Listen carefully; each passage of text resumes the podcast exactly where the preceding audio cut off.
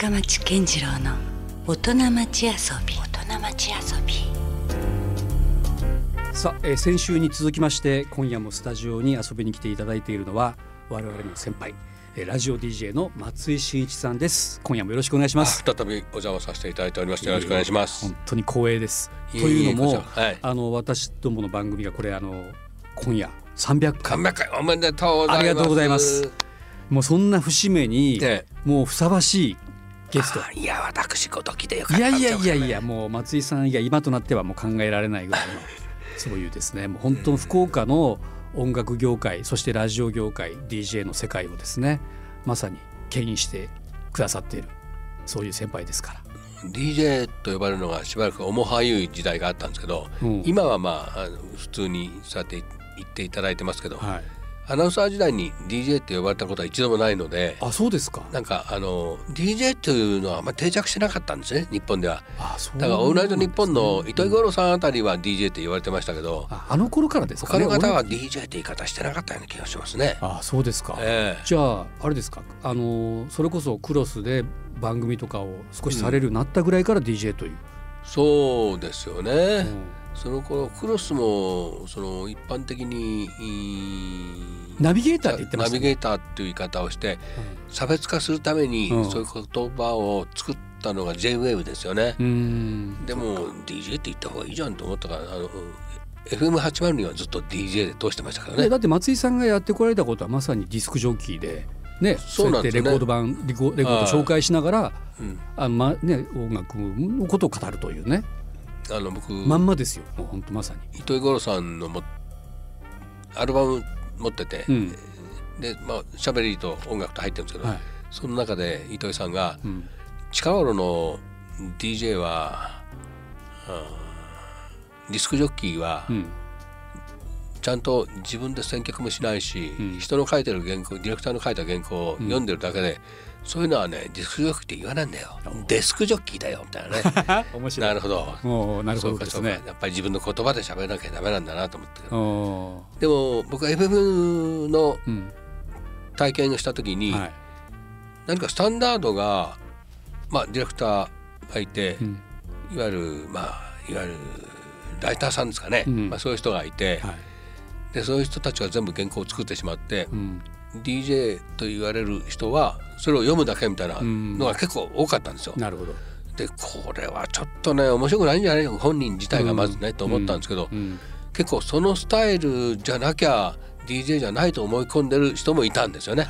なる時代ですねうんそれも。完全原稿っていうんですかね。うんそんななつまんないんだろう喋り手としては一番つまらないんじゃないと思ったけども、うんまあそういう時代もありましたね。いや今でこそラジオはその制作体系がコンパクトになってますけど、はいあのいわゆるこう華やかな時代というんですかね、ええ。すごいラジオもたくさんの人がかかってますいっぱいいましたねスタジオにね。えおー本当本当。うん。だから松井さんそういういろんなこう時代の変遷経験してるでしょ、ねだからどうですかこう昔のラジオのと比べて今のこのラジオのあり方っていうのは。あ。全然違うでしょあのーまあスタジオに入ってる時はまああんまり変わらないというか、うん。気分的にもうん。変わらないんですけどもういわゆるパーソナルなメディアだったんですが今はうん。個人に訴えかけてもなかなか返ってこないことが多いんで、うん。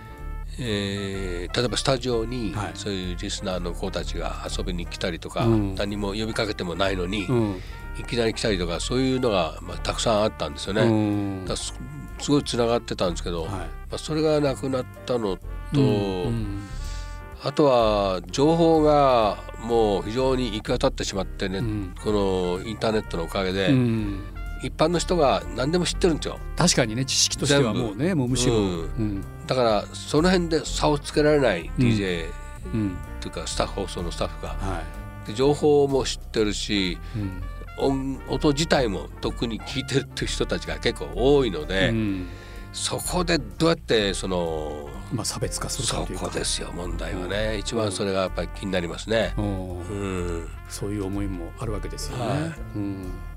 いや今日はねあの、まあ、ちょっといきなりまたラジオの話から入ってますけども松井さんのよりこうプライベートな部分といいますかうん、あの仕事から離れた時のね、うん、松井さんは何をされてらっしゃるのかというちょっと遊びはい、の要素、はい、まあ、B 面ですからね。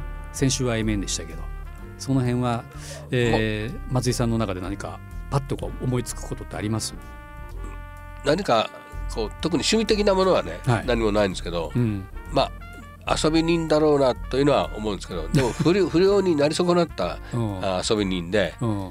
で今でこそもう酒も飲まなきゃうん。タバコも吸わないし、うんましてや女性も全くその縁がなくなったし、昔はブイブイ言わしてましたか？いやそうでもないんだと思うんですけどいやね。いやいやわかんないですよ。それ僕も知らないですけど。だから僕の趣味ははい。ガールウォッチだったんですよね、おー。見るだけみたいな。で趣味欄には大抵ガールウォッチって書いてます、えそれは例えば街中でこうどっか喫茶店でそうそう。です座って外歩いてる女性を見るとか、うんだとかね西通りあたりを、うん。まあ、KBC の後輩と一緒に歩いて、はい。ここでお互い知ってる女と会った方たくさん会った方が、うん。勝ちで今夜の飲み代を持とうぜみたいな。そういうことやってましたね。ことやってましたでそう結構あああ会ったもあ会うもんなんですよねあれ。知り合いに。西谷うん。西通りあたり当時、うん。いや、うん。向こうは知ってるでしょだから松井さんのことうんどうなんですかね、僕が初めて小倉でその仕事するようになった時に、うん、単価市場って。ああ旦過市場ね。はい。単価市場のおばちゃんからはい。声かけられてうん「今日何の取材ね?」って言われました。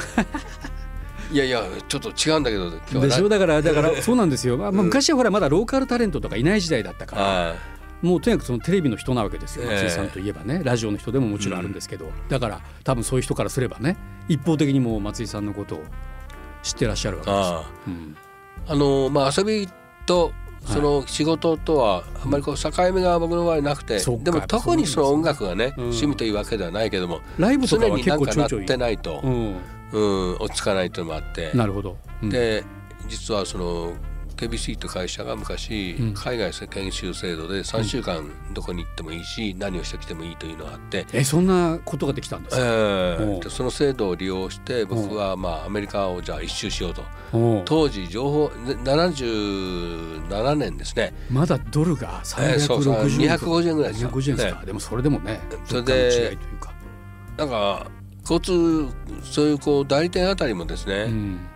ちゃんとそうやっていろんなことを情報を持ってないので教えてくれないので、うん。やむを得ず航空券なんかはもういや定価で買わざるを得なくて、えー航空券だけでですから往復で50万ぐらいかかってるんですよね。なるほど。要するにあれでしょ？パックツアーじゃないですよね。もう完全に自分のわがままな旅行にでなそれるわけですからねが結構遊べましたね。会社のお金で。えどんなことをしたんですか、えー、と最初に着いたのがサンフランシスコで、はそこにちょっとたまたま日本で知ってた知り合いだった女性が紹介してくれた、いうん外国あのサンフランシスコ在住のはい。家族がいて、はい。い、きなり「じゃあ案内してあげるわね」とここがサンフランシスコが一番急な急坂で有名なところだとかってね。うんはい。うわあこれ楽しいな。観観光客にもすっかりなってしまって、うんでやっぱりちょっとあれでしょ？音楽でずっとやっぱり憧れていたアメリカという気持ちもあったんでしょ？そう。でタクシーに乗ってすぐにね、うんいきなり僕が当時結構よく聞いていた、うん。リンダ・ロンスタットとはい。ボズ・スキャグスときちんとかかったんですよ。おー。わこれはやっぱりアメリカでね聞くと。全然違うなと思って、うん。うん、そこで感動しましたね。いやわかりますね。なんかあれええ。やっぱ音楽って不思議とその環境の違いでまたこう受け止め方が全然違いますよね。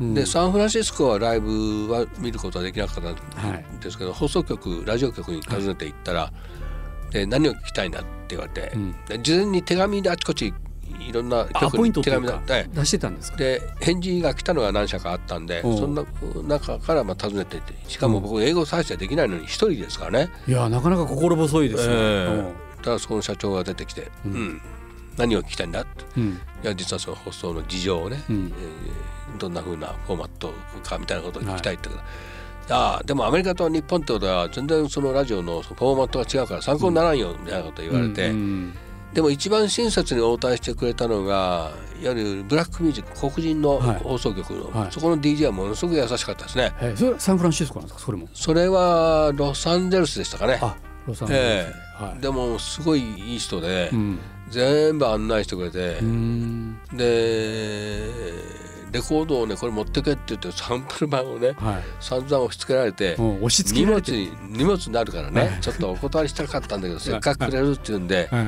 穴の開いたやつはい。あのえ？アメリカのサンプル版って穴が開いてるんですよ。ああはいはい。ちょっとカット版的ななんか。カット版っていうんですかね、うんはいはい。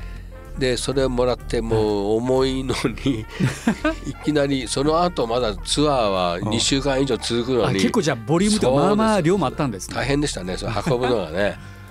ででもどうですか？その向こうのやっぱ放送局と日本の違いっていうのはまざまざとやっぱ感じたんですか、うん。あのーレコード版がたくさんこう置いてあるのかなと思ったら、うん。実は当時は、うん。77年当時は8トラックのカセットなんですよ。あ八トラなんですか？そうなんですよ。それをガシャンと入れて、へえこうやってかけるんだと思ってね。いやまあ確かに音質はいいっていうねあそうなんですかね。ものではありましたけどね八トラは、うんはい。まあレコードかけてる曲ももちろんあったと思うんですけど、うん主流は多分8トラックなんですよね。へえそれは意外、ねえ。うん。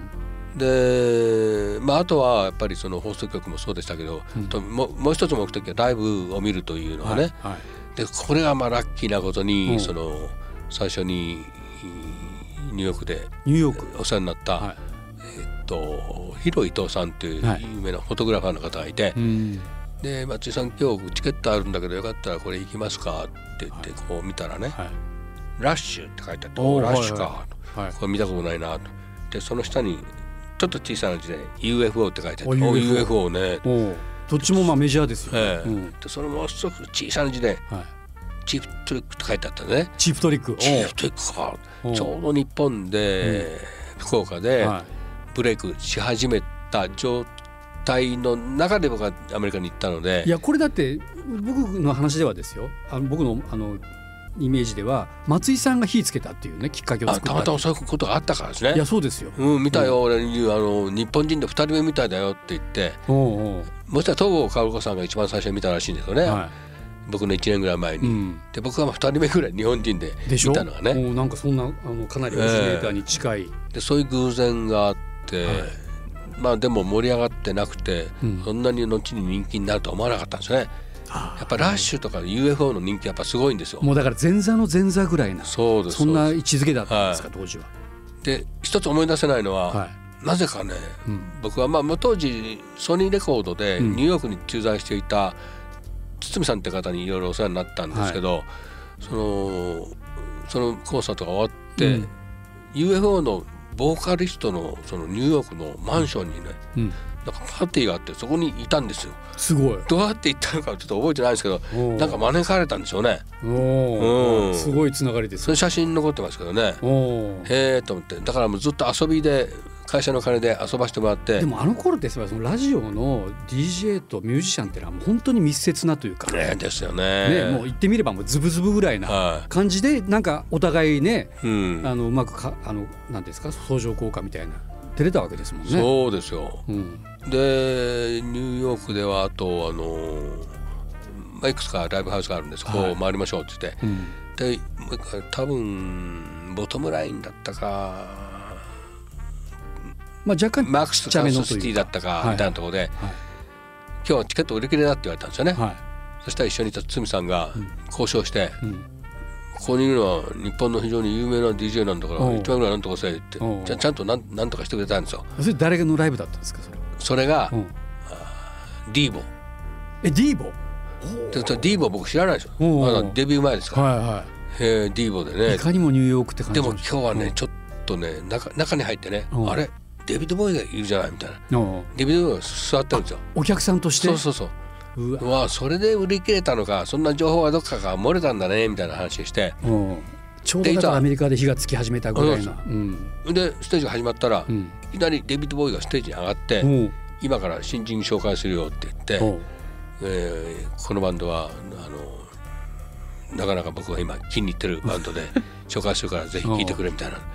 で音とそのなんかファッションを見てびっくりしてね。うわこれは何なんだと思って。いやーその写真もまあ幸い撮ることができたんで残ってますけど。すごいとこにまだ遭遇してますね。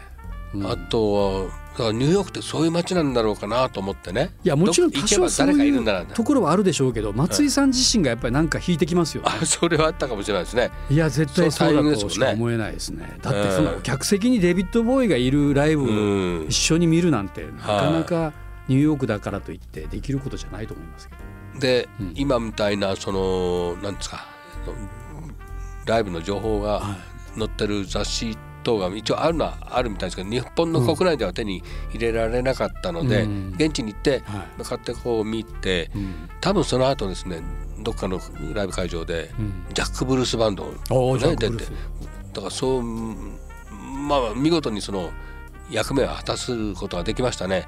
ライブハウスのあの取材というのはね。いやいやそれはもう十分3週間とはいえものすごい貴重な経験がねそうですよね。ね。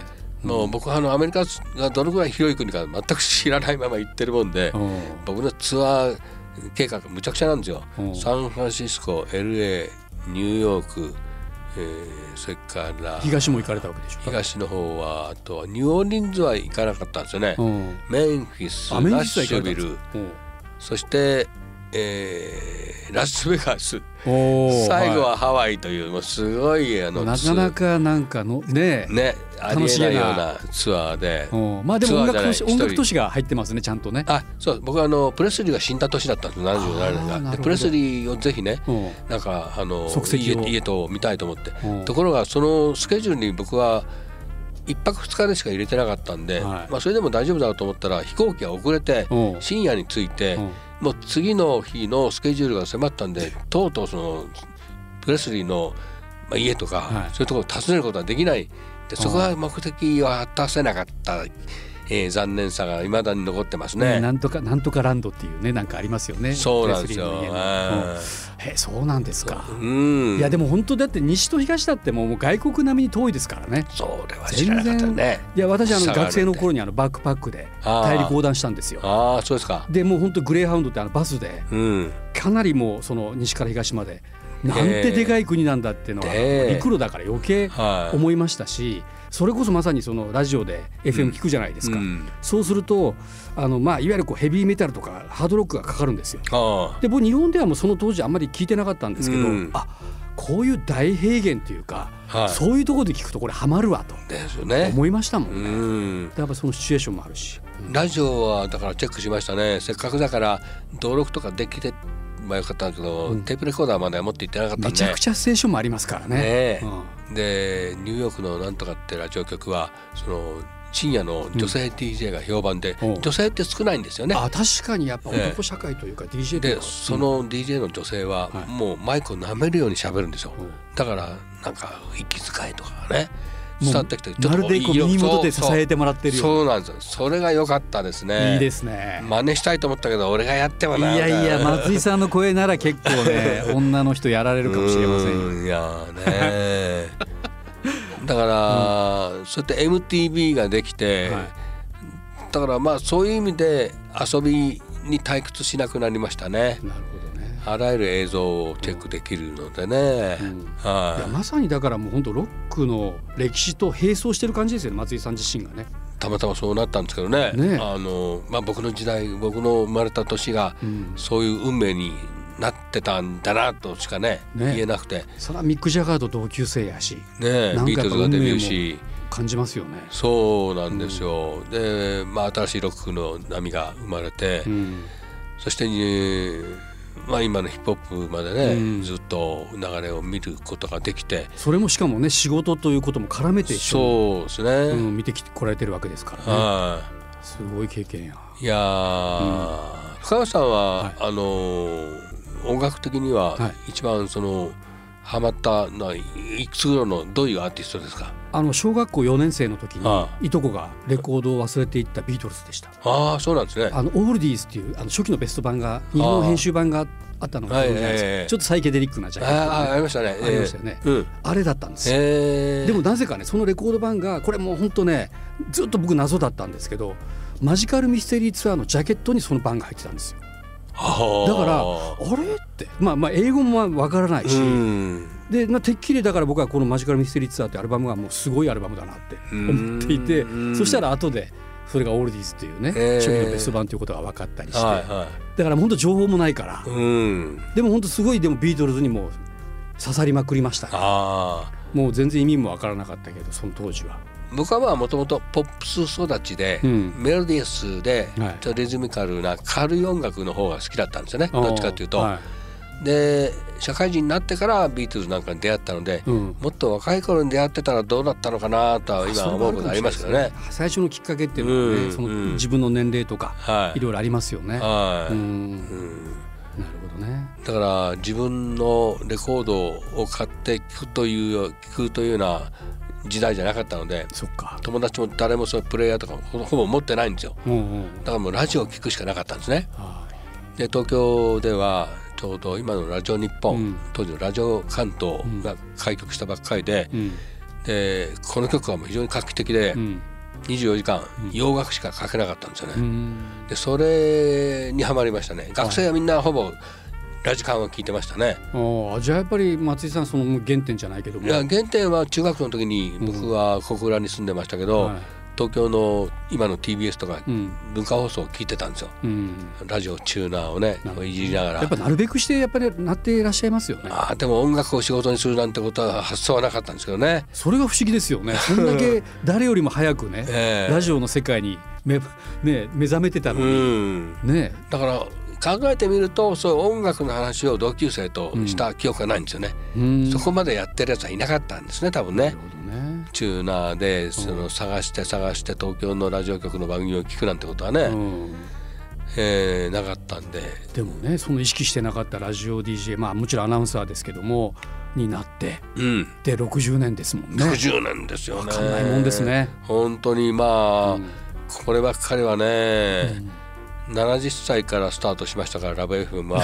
だけでもね。これはあのそんだけでも記録ですよね。そんな人もいないと思います。70で、ね ええ。また番組始めて10年続いてるというね。そうなんですよ、まあいろいろありますけど。松井さんじゃあ今夜もはい。選曲をね、お願いしておりまして、ニール・ヤングですか？ニール・ヤングが僕はあの洋楽のアーティストとして初めてインタビューした人だったんですよねそうなんですね。いついつ頃ですか？1976年です76年。で西鉄グランドホテルの13階に一人、まあ、す住んでおられてというかあの貸し切り状態ではいいて、でピアノが置いてある部屋でうん。で結構緊張してインタビューに行ったんで。それって松井さんだけだったんいやですか？もう一人ねビルというアメリカ人あと一緒に番組を。あそう。わかります？知ってますよ。だからビールと松井さんが一緒にばやってた番組聞いてましたもん。一緒にやったんで。なんやろこのアメリカ人と思いながら。そうですよ。彼と一緒に行って、うまあほぼその質問は彼がやるんですけど,、あなるほど。で僕はもう横にいて、うんで年齢がその時僕は多分30代半ばか後半後半に近いぐらいのところで。でまさにニール・ヤングと同世代。いやニール・ヤングがだいぶまあ年下な年下なんですよ。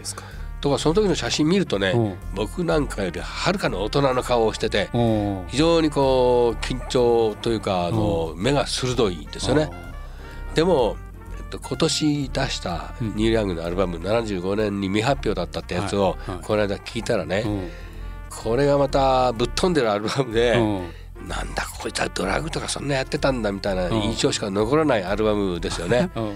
でも日本に来た時はそんな素振りは全くなかったですよ。うん。うん。もういわゆるこうなんていうんですかこうインテリなシンガーソングライター。どっちかっていうとそんな感じですよね。うん。はい、へだからクレイジーホースと一緒にえはい。前半はアコースティックで、うん。後半はクレイジーホースと一緒に、うん。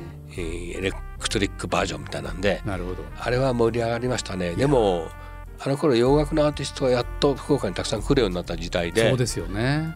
ただニール・ヤングはままだそれほど知名度なかったので、記念記念大会館全然で記憶にないですもん。まだ2000人ぐらいしか15歳ぐらい。入入らなかったですかね。はまあそれでもその後イーグルス、ドゥービーブラザーズとずらっと続々とね、キスまあもちろんディープパープルキスクイーンだとかね。